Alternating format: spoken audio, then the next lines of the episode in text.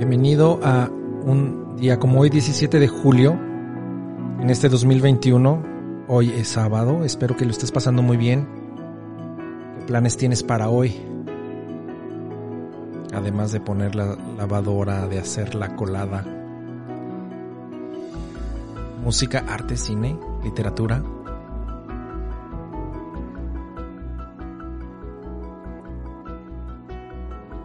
Hoy recordaremos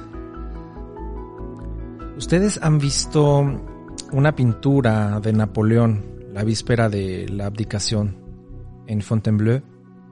Es una representación muy particular en donde se, se ve un momento, la recreación de un momento muy dramático y está Napoleón sentado sobre una silla de lado con el respaldo a, su costado derecho mientras cuelga uno de sus brazos sobre la silla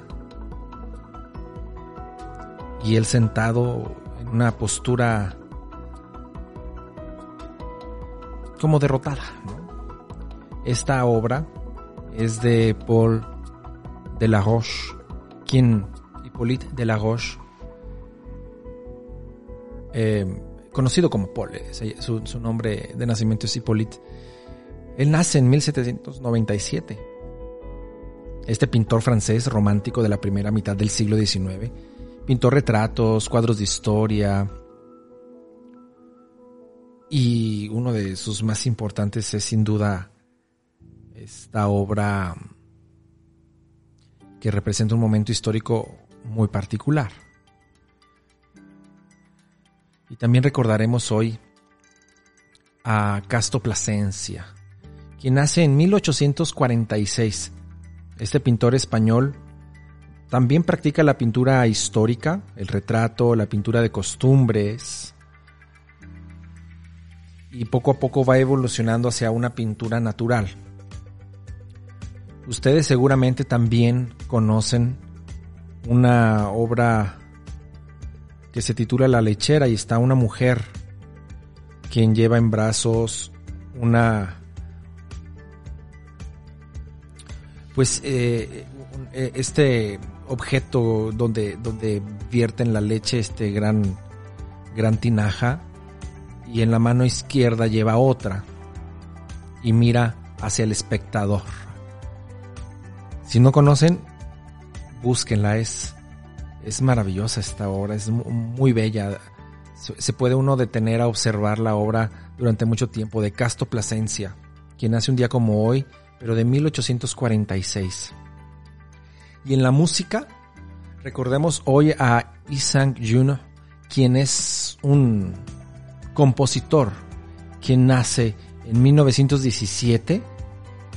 Es un compositor surcoreano, pero que va a desarrollar toda su, o gran parte de su carrera, de su carrera musical en Alemania. Va a estudiar en Darmstadt, que fue bueno una un, lugar donde se dan lugar las eh, los experimentos musicales de la primera mitad del siglo de manera bueno y hasta la, segunda también de una manera muy excepcional.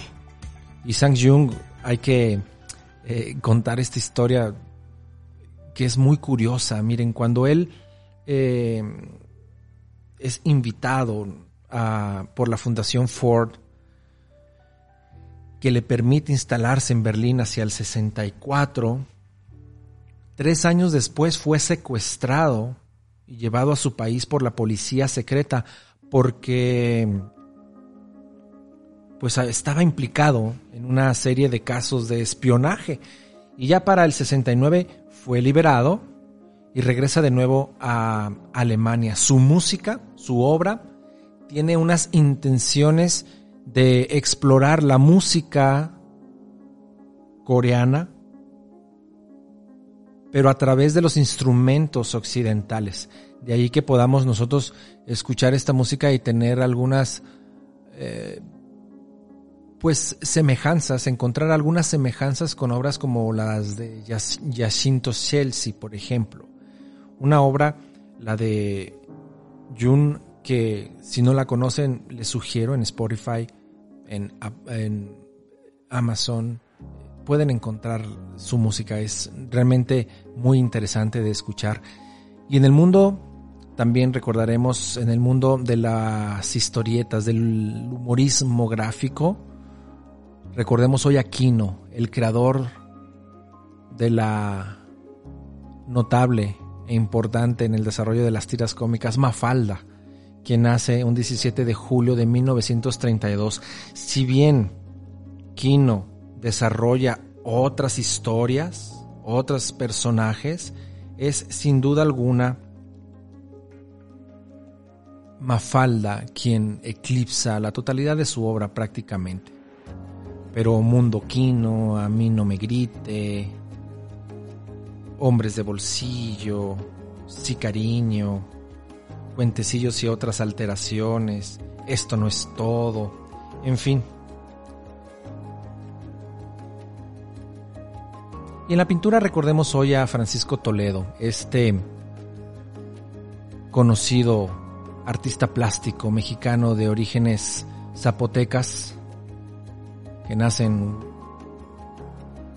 y desarrolla su obra en Oaxaca principalmente. Nace en la Ciudad de México, pero va a desarrollar su obra en Oaxaca, donde va a tener su, su residencia. Pero además de ser un artista plástico notable, lo que lo pone en la escena también, los reflectores, es su lucha social, su activismo, él es ambientalista, es difusor cultural, es filántropo, de allí que su obra va más allá de su experimentación plástica misma. Yo, para sentirme, para no sentirme tan mal, dice, de ser un capitalista, de ser un hacedor de dinero, lo gasto en instituciones que se abren a los jóvenes que no tienen posibilidades de viajar para ver exposiciones o tener libros. Esto que usted ve aquí, el cine, el centro fotográfico, todo está hecho un poco para pagar culpas por el interés que tengo por la difusión. Y recordando a aquellos que fallecen un día como hoy, hoy recordaremos a un pilar de la música en los Estados Unidos del género del jazz, quien junto a Sarah Vaughan y Ella Fitzgerald son pues figuras importantes, voces importantes más allá también de pues su voz misma, su interpretación, su música, su arte. Estoy refiriéndome a Billie Holiday, quien fallece un 17 de julio de 1959.